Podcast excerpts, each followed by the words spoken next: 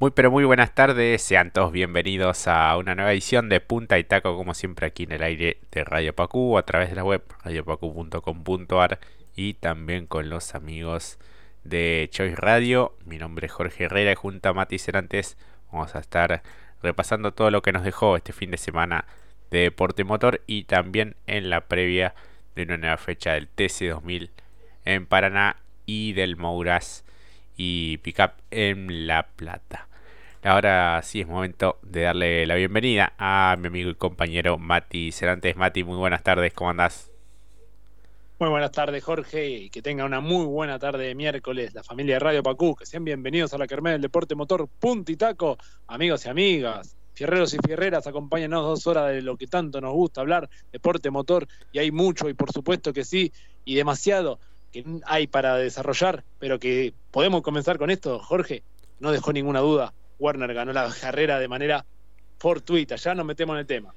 Exactamente, sí, eh, muy contundente lo de Werner en cuanto a la final de TC, gran sumatoria de puntos después de hacerse la pole position en la clasificación, ganar la serie más veloz y por supuesto la competencia final a un total de 25 vueltas en el trazado santafesino, escoltado por Santiago Mangoni, piloto del JP de Chevrolet y su compañero de equipo también Agustín Canapino retornando a los primeros planos después de bueno su participación en esta temporada en IndyCar y de correr estas últimas fechas del campeonato en la máxima. Cuarto lugar, realmente muy meritorio lo del Mago de Berlín, tremenda carrera la del piloto de Benito Juárez. Quinto fue Jonathan Castellano, por delante de Valentina Aguirre, también que funcionó bien. Nicolás Bonelli, creo que después de Werner, el, el segundo Ford que ha funcionado de manera excelente durante el fin de semana. Agrelo, también de interesante resultado. Gastón Mazacane y Cristian Ledesma también se metió entre los 10 mejores de una competencia que lo tuvo como dominador. Eh, claro a Werner que con este triunfo me parece se encamina o saca una buena desventaja en eh, la Copa de Oro a falta de dos fechas nada más. Exactamente, Jorge, pero hay que decirlo, trabajó muy bien el equipo, eh, todo el conjunto, que en horas previas, acá una falencia de mi parte, porque no recuerdo si fue una nota de Mundo Sport o de Carburando, y el, y el, propio decía, tenemos que trabajar mucho para llegar bien a Rafaela, no nos deja conforme lo que hicimos en la última, el tema de los frenos. Y la verdad que ahí el trabajo que se realizó fue fantástico, porque también a la hora de salir de abajo, patear bien, lo primero que todo piloto quiere, el Ford respondió increíble.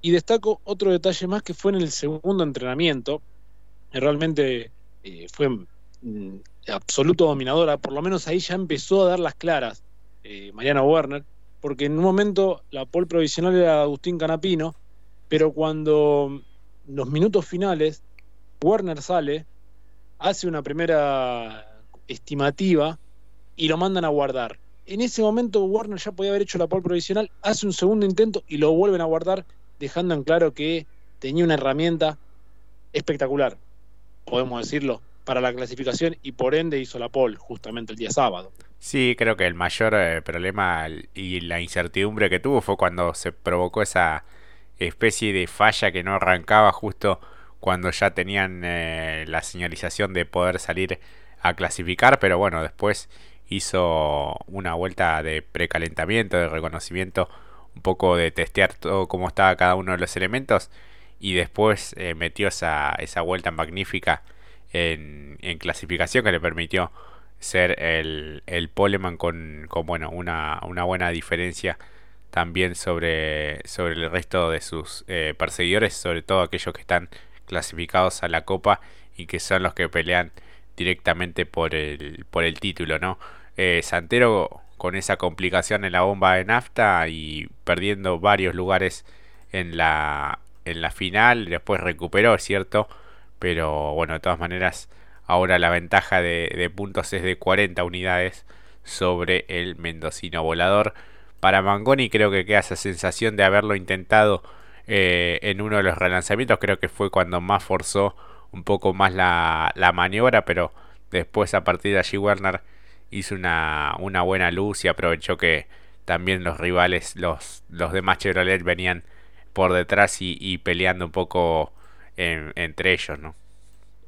Sí, el propio Mangoni dijo que había un tema allí con la temperatura y que le vino bien el acercamiento en un principio de Canapino para el duelo entretenido que tuvimos, porque claro, Warner, como bien dijiste, Jorge se había cortado, adelante, Mangoni no tenía la herramienta para ir a perseguirlo, le dio aire justamente la interesante batalla que vimos entre el mago Berlín y Agustín Canapino por el tercer escalón del podio, allí fue el aire suficiente para llegar justamente para Mangoni por delante y quedar en el podio, porque si no, creo yo que Canapino incluso tenía mucho más ritmo, pero al encontrarse con Mangoni, medio que, aunque él lo conoce mejor, no ya correr de óvalos, perdió levemente ahí unas décimas y claro, cuando agarró las opciones Berlín, tuvo que estar allí más pendiente de ello. Lo más entretenido, creo yo, en líneas generales, más algunos sucesos, como bien detallaste, de los que son los perseguidores si eso aún puede ser que se llamen así a quienes pretenden ir a atacar o perseguir de alguna manera a Mariano Warner. Sí, creo que esta fecha, bueno, perdieron mucho eh, o algo de terreno Santero y mucho, me parece, Marcos Landa, que terminó en puesto 28, pero que todo el fin de semana fue cuesta arriba, ya que la clasificación del piloto uruguayo no había sido de las, de las mejores y bueno, hoy cae eh, varias, varias posiciones lo que es el certamen. ¿no? Llegó como tercero en la Copa y hoy está noveno. Eh, la brecha de puntos ya es importante. Eh, así que bueno, una pena también lo de Ciantini, eh, que, tenía un auto como para, para llegar al podio y bueno, se terminó golpeando contra el muro. Lo propio para Arduzo, ¿no? Problemas en el motor cuando venía también en zona de podio. Así que creo que son dos de los protagonistas que, que perdieron bastante en lo que fue la, final de, Rafaela. Totalmente. Y vuelvo a graficar o comparar la situación del piloto mencionado, como bien dijiste, Jorge Ciantini, porque trabajó muy bien en la serie y a pesar de la diferencia que tuvo con sus escoltas en la segunda batería, no, eh, la última vuelta no pudo por la temperatura que también sufrieron los frenos, en pocas vueltas, allí perdió también la pole para lo que fue la final. Creo que está ahí en las claras también el trabajo que hizo el equipo de Fadel Racing de Mariano Werner, porque Werner en la primera serie gana siendo la serie más rápida. Eh, creo que también allí podría haber corrido algún peligro de largar desde el, segundo cajón Werner ante lo que había propuesto justamente Ciantini. La última vuelta fue letal y el, ritmo de Werner comparativamente hablando con Ciantini, allí fue la diferencia para largar creo que podría haber sido el único que lo podría haber perseguido, pero estamos hablando de supuestos justamente por lo que decías, el accidente. Después no, no hubo alguien claro que le podría presentar batalla. Y acá hablando ya de los que son del campeonato, pensarán algunos, bueno, Santero paró, eh, como dijiste, Landa también, eh, entre otros podemos mencionar más atrás Ursera, que estuvo desdibujado realmente, Todino que ganó y no, no tuvo tampoco a la altura. Si bien son nombres individuales muy importantes como Castellano también, pero la verdad que evidenció Mariano Warren este fin de semana la contundencia. ¿Y por qué lo digo?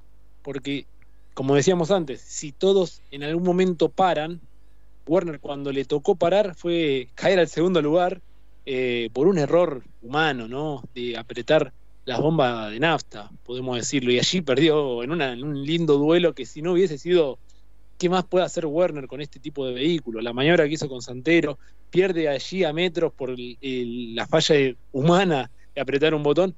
Es en el único momento que perdió, si ponemos a graficar con los rivales directos de la Copa, ¿no? Sí, y que sobre todo en esta etapa decisiva eh, ha mostrado una, gran contundencia. En el puesto 11 llegó el actual campeón Ursera, que pensamos que iba a poder defender un poco más el, el título, pero evidentemente no tiene el potencial mostrado en la temporada anterior. Trosset quedó en el puesto 12, por delante del tubo Gini, de Benvenuti, de Truco, que bueno, malogró todo lo que había hecho en la serie y bueno, tuvo que largar un poco más atrás y a partir de allí todo se eh, complicó. Pernia, Todino, que venía de ganar el anterior, Candela, Santi Álvarez y Facundo de la Mota, los 20 mejores. Completaron Espataro, Catalán Magni, Risati, Frisler, Lambiris, el, mencionado Julián Santero, de Benedictis, Landa, Andy Jacos, también muy, muy mal eh, fin de semana para él. Diego de Carlo, Sergio Aló, Cotiñola, Alan Ruggero, Ayrton Londero y bueno, ya con vueltas perdidas, Krujowski, Fontana, Matías Rossi, Facundo Arduzo, lo que decíamos, Martín Vázquez, eh, Leonel Sotro, Leo Craparo, Marcos Quijada también complicado. Y lo que decíamos, lo de Ciantini en el inicio de la carrera, lo de Serrano, Ferrante y Carinelli también abandonando en el inicio de la competencia. Hablamos de cómo quedó la Copa de Oro con 13 fechas disputadas ya. Mariano Werner es el líder, tres triunfos para él en la temporada, 149 puntos y medio contra los 109 y medio de Julián Santero con dos triunfos. Santiago Mangoni es el tercero ahora con 103 puntos y medio. Con 84 y medio aparece Valentín Aguirre. Y bueno, quinto se posiciona Juan Martín Truco mediante el sistema último minuto con 81 puntos. Luego aparecen Ursera, Ledesma, Todino, Landa, Castellano, Trocet, Mazacane, Catalán Magni, Lambiris y Matías Rossi. Y mediante sistema último minuto estarían clasificando Juan Martín Truco, Ledesma y Nicky Trocet. Eh, yo diría que estos tres eh, clasifican un poco ya de manera testimonial, ¿no? Porque eh, en cuanto a la brecha de puntos con respecto a la punta es, es grandísima. Totalmente, sí. creo que si hablamos también de los que no pudieron redondear, o mejor dicho, tuvieron una fecha de revés, lo que decías, los dos Toyotas, que ya en los entrenamientos pintaba mal el tema de los motores, muy llamativo realmente el trabajo allí. Eh, sumamos también el hecho, bueno, lo que decías de Arduzo, sumo, creo que también por lo que habían demostrado en entrenamientos y que después en la serie no lo supieron graficar porque realmente, en parte sí, truco sí, eh, lo quería mencionar porque la verdad tuvo, fue lo más descollante de la serie, hizo unas maniobras muy interesantes y se pasa levemente en una chicana si no le y no, no, lo perdonó la, la, chicana hay que decirlo y pierde muchísimo terreno pero después le fue a, lo fue por Benvenuti tenía un muy buen ritmo en la final obviamente se hizo todo más cuesta arriba y creo que Truco con Gini eran los dos que tenían un potencial muy bueno y eso se pudo ver incluso en los entrenamientos y eh, bueno, Gini se pasa. Muy bien, y se me salió la En una de las series se pasa directamente y malogró todo el trabajo parcial realizado el día sábado. Sí, sí, sí, una, una verdadera pena eh, cómo, cómo, funcionaron estos pilotos que eh, recién eh, mencionabas. Así que bueno, se nos viene en pocas semanas nomás la nueva fecha del TC, esta vez visitando el Autódromo Provincia de La Pampa en Toay el 12 de noviembre. Así que bueno, hay revancha para algunos eh, y ya vamos a tener un panorama mucho más claro de cara a la definición del campeonato allá por el 3 de diciembre en San Juan Villicum. Así que bueno, siempre hablamos de que Warner era el gran candidato y sobre todo por la contundencia que ha mostrado en estas eh, primeras fechas de los playoffs y ahora sacando una ventaja pero como él siempre dice, no hay que dormirse un poco en los, en los laureles y seguir trabajando, ¿no? Porque así como sacó esta diferencia, después puede pasar cualquier otra vicisitud que te complique un poco y que tus rivales vuelvan a sumar y eso lo tiene más que claro quien eh, fuera dos veces campeón ya de la máxima. Exactamente. Eh, para cerrar, eh, lo dicho, ¿no? De alguna manera, lo que vos bien decías, no hay que dormirse, eh, quedaría a ver que o sea, quedan más de 100 puntos, un poco más también, 117 puntos, 120 puntos. La diferencia es 40. Eh, Santero lo dijo, todavía estamos tranquilos porque quedan dos fechas, como paré yo, podría parar. El hecho es que lo veo a un Warner muy contundente. Creo que incluso después más en otro momento lo vamos a poder desarrollar mucho más, pero creo que está eh, ganando, quizá me estoy adelantando también, perdón para los hinchas de Ford, pero eh, en su año más contundente. A diferencia de otras temporadas, creo que este lo está demostrando con creces porque los últimos cuatro años, sacando el año pasado, los últimos cuatro años, el nombre fuerte siempre ha sido Mariano Warner. Sí, sí, sí, tal cual. Y creo que de, de estos tres, ponele que están en la Copa, eh, Santero es el que más chances concretas tienen. Eh, Santiago Mangoni depende un poco más del funcionamiento que pueda llegar a tener en Toay, que es un circuito que le cae bien a la marca, donde ha funcionado también de, buena manera él. Y como él decía eh, en algunas notas después de la carrera con, con diferentes colegas, depende un poco de eso, de obviamente sumar fuerte, estar al máximo nivel y esperar, bueno, quedaba mal decirlo, pero es la realidad, eh, esperar que, que, Werner tenga alguna complicación y que no sume demasiado o que no sume nada y, y, después ver qué pasa, cómo llegan a la última fecha, ¿no? Ya es como que depende de otras variantes y no solo de su funcionamiento. En el caso de Santero, bueno, es esto, sumar y estar permanentemente adelante de Werner y ver qué es lo que sucede también con el piloto André Riano. Claro, y que Werner no se vuelva a encontrar como con Josito, ¿no? Porque no está, pero en aquella definición de San Juan. Eh, esos momentos que eh, ahí el piloto, ¿no? También en los pilotos son humanos pueden equivocarse, ¿no? En aquella que rompe la trompa, no había terminado de poner el vehículo a la par incluso con Josito en aquella definición y se podía haber visto complicado.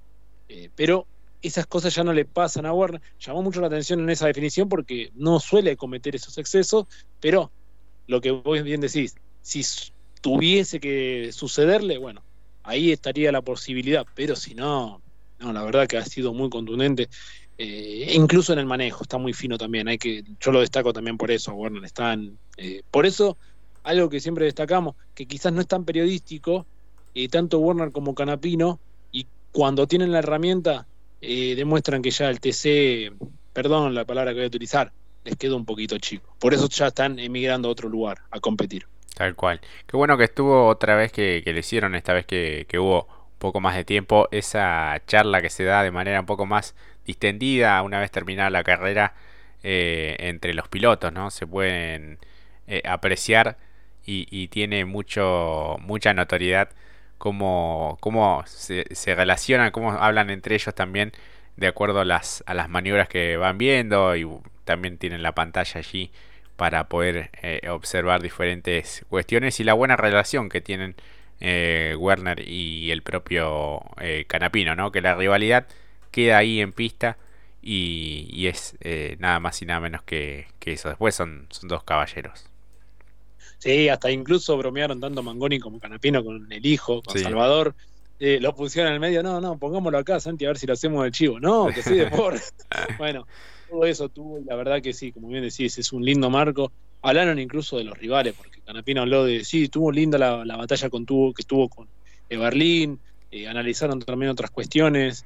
En esta no estuvo el presidente para hacerles una especie de nota, pero es satisfactorio porque nos hace acordar a las categorías que vemos internacionalmente que tienen ese momento y que uno, eh, lo, los propios conductores, hacen silencio y se puede escuchar y apreciar, ¿no? También está llamativo, también es otra manera de ver el espectáculo. Sí, sí, sí, está buenísimo. Sí, si, lo, si lo pueden seguir haciendo, la verdad que, que está, está muy bueno. Creo que el público también lo, lo disfruta. No, hablando del público, hubo, hubo, un gran marco, teniendo en cuenta que estamos a fin de mes. La verdad que, fue increíble eh, desde ese punto de vista también. Después algunas mejoras que, que, seguramente tendrán que hacer con todo este tema de la, del proyecto de remodelación que tienen en cuanto a los boxes. Eh, creo que no le vendría nada mal también una especie de reasfaltado también en algunas partes donde ya se aprecian las, las grietas que hay, sobre todo en el sector del Peralte. Y, y bueno, de la verdad que después quedaría un, un, circuito bárbaro, además de bueno, mejoras en cuanto a la infraestructura también para, para la gente que, que visita el autódromo de Rafaela estarían, estarían buenas. Claro, porque nada más y nada menos visitó el turismo de carrera, no, el turismo de carretera, chiqui. Pónganlo a leer antes de que empiece a hablar, ¿no? Porque... sí, está todo bien la copa, pero turismo de carrera, bueno. Eh, cambiemos de tema. Así que, bueno, hablamos ahora sí de, de TC Pista, también en una gran sincronía, Tobías Martínez se, se llevó un triunfo. Creo que este fin de semana fue un poquito más de menor a mayor, porque a priori el candidato a llevarse la carrera me parece que era Facu Chapur después de la, de la pole, pero bueno, después se fue complicando eh, en la serie eh, con, con, esa este, falla, falla mecánica que lo obligó a largar desde muy atrás y a poder este, avanzar, que fue realmente espectacular la carrera que hizo Chapur pero también fue muy buena la carrera que hizo Tobías Martínez, que se lleva su sexto triunfo en el año eh, quien es el líder de la Copa de Plata, esta vez escoltado por Diego Azar, también de buen fin de semana me parece, y Lautaro de la Iglesia que sobre el final aprovechó también los inconvenientes de Jeremías Solmeda, que al, fin y al cabo terminó cuarto, quinto fue Sebastián Salce, sexto Hernán Palazzo por delante de Juan Manuel Tomaselo y de Facundo Chapur y completaron los 10 mejores Mario Valle y Agustín Martínez. Claro, fuimos un poquito exigente creo que con Olmedo al decir que fue el aceite, pero lo cierto es que estaba ganando y estas dificultades, eh, pequeñas fallas que tuvo, lo mandaron al cuarto puesto. ¿Por qué pienso que, o por lo menos yo pienso que es el aceite? Porque de ganar él estaba, me parece, por la diferencia de puntos, como bien decía Jorge, otra nueva victoria de Tobías, me parece que pensaba más en la Copa, en la Copa, perdón, en la tabla general para el segundo ascenso. Estaba llevando muy buenos puntos él allí.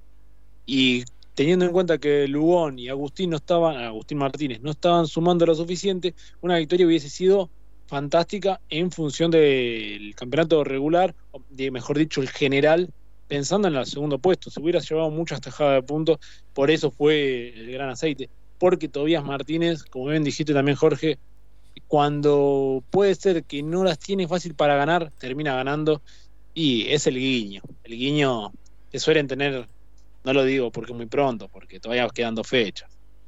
Sí, pero creo que como decían un poco en la transmisión, se metió medio campeonato o media copa de plata en el bolsillo, ¿no? Porque eh, ahora la ventaja eh, se acrecentó y el nuevo escolta es eh, Lautaro de la Iglesia en la Copa.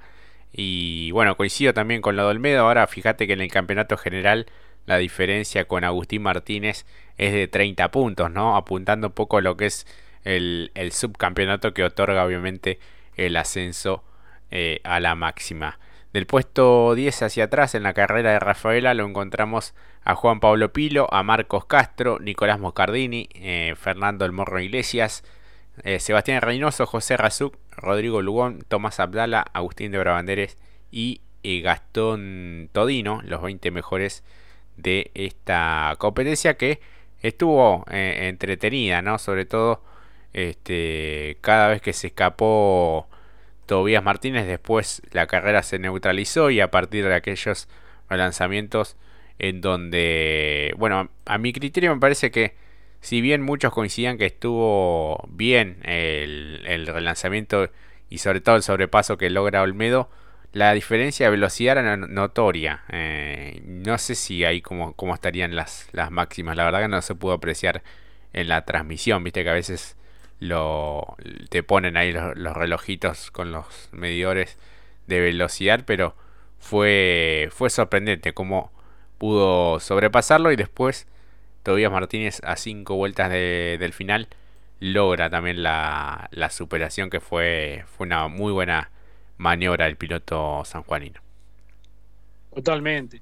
También sumo que estuvo entretenido el fin de semana el TC Pista porque claro, el día sábado hubo sanciones para todos, ah, lo que hicieron, nada, estuvo increíble, la verdad, perdón, no, no, no, no, no es a modo de chiste, pero increíble también porque como bien lo graficaba un poco Juan Manuel Tomaselo, perdón que, que irrumpa tanto de la final y pasemos a la serie, porque yo le doy un poco la derecha a Tomaselo, o sea, hay aceite en la pista, eh, lo, intentaron de alguna manera esquivar o lo pisaron y perdieron ahí eh, el radio ideal y van a cortar la chicana por esquivar también a los rivales, eh, van a cortar la chicana. Cosa que no pasó, por ejemplo, en uno de los relanzamientos donde, por ejemplo, Chanzar recibió un, toque y lo mandaron al diablo, ¿no? Pero digo, eh, en esta estoy yo de acuerdo, quizás, eh, como siempre decimos, el comisario cuenta con otras herramientas, pero bueno, yo le doy la derecha a Tomaselo, creo que evitaron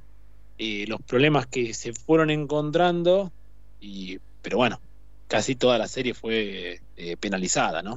Claro, el tema yo coincido parcialmente porque creo que en la, en la primera, bueno, tenían ahí la señalización y bueno, es como que la primera vez, bueno, puedes cortar la chicana, pero después ya fueron dos o tres vueltas eh, consecutivas en donde directamente ya pasaban por cualquier lado, eh, incluso por la zona pintada, por así decirlo, de la chicana y bueno, desde ese lado puede ser que, esté bien eh, sancionado. Bueno, en principio después no se sabía bien quién había ganado.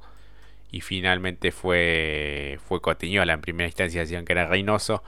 Pero Cotiñola evidentemente sí se vio después que, hizo bien eh, todo el trazado a lo largo de todas las, vueltas. Fue rara también la explicación de Markel eh, después que, que concluye la, la serie respecto que todos pensamos que tenía algún problema con el acelerador o se quedó sin frenos y por eso golpea a Chanzar y después termina perjudicando también a, Matías Canapino. Pero no, no, no acusó ningún problema y pareció más bien un exceso del propio piloto. Y después Chanzar y Markel se volvieron a encontrar en la, en la competencia final y hubo un recargo para para el propio Gaspar por ese toque sobre Markel. También hubo dos apercibimientos en la final a Razuk por un toque sobre Reynoso y eh, también a Tomaselo por una maniobra sobre eh, de Brabandere, tengo entendido.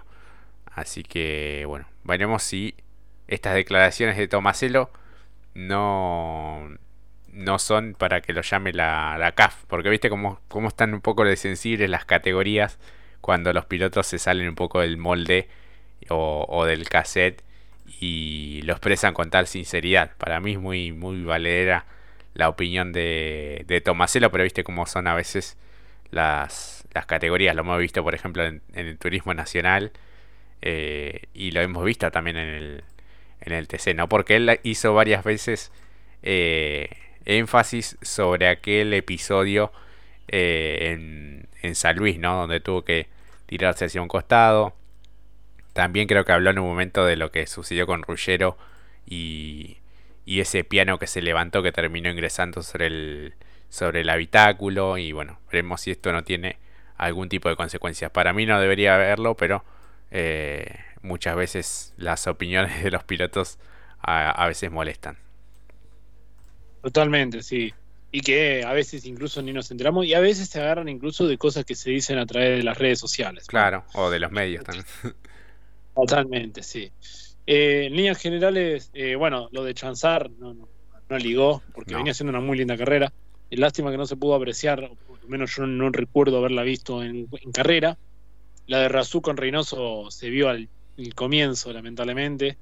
Eh, pero en líneas generales, muy linda la competencia. Bueno, lo de Salce, lo, vuelvo a remarcar.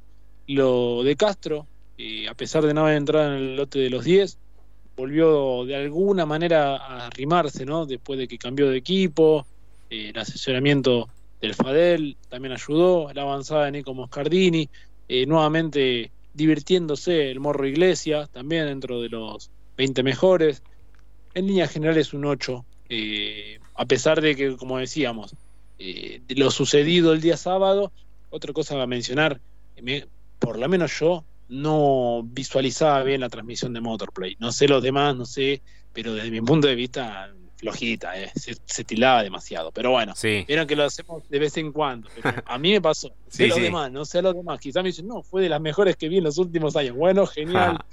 Yo a mí se me trabó bastante. Sí, y eh. por momentos no se trababa, pero se veía bastante pixelada. Y, bueno, tuve que, cambiar directamente y poner la TV pública.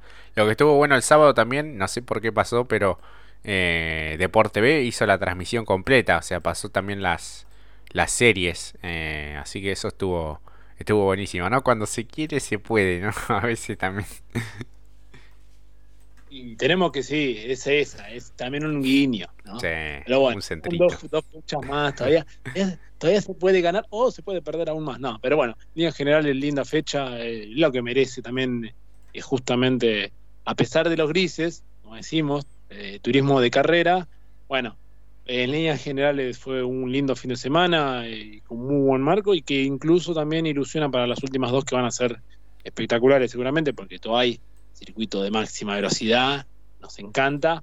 Y por supuesto, después, bueno, veremos qué sucede en San Juan, cómo será la definición. Esperamos, cruzamos los dedos que no sea un tostón. Aunque, perdón, iba a interrumpir, la definición del año pasado, por momentos estuvo linda, porque por un momento era el que ganaba, que no, después perdía en un momento casi hace una todavía me acuerdo, y oh, que era una locura. Werner ahí también, que, que se cruzaba también, bueno, eh, redondo, fue muy lindo también, entonces eh, a veces también nos puede sorprender San Juan, así que quedarán dos para ver qué nos sucede y qué sucederá. Eh, también hay que recordar que será el último quizás, me, puedo anticipar, campeón con estos modelos también. Claro, sí, sí, sí, sí. Eh, así que bueno, Tobias Martínez más líder que nunca con 176 puntos, 103 y medio para Lautaro de la Iglesia y 103 y medio también para Agustín Olmedo. Y ya, bueno, un poco más se fijan eh, por lo que es el, la segunda vía, o sea, el subcampeonato en el torneo general para lo que es el ascenso, obviamente, a la máxima. Como decíamos, creo que ha dado un paso fundamental Tobias Martínez rumbo al campeonato y a la consagración que lo va a tener la definición como piloto local. Ahora es momento de ir a nuestra primera pausa y enseguida regresamos.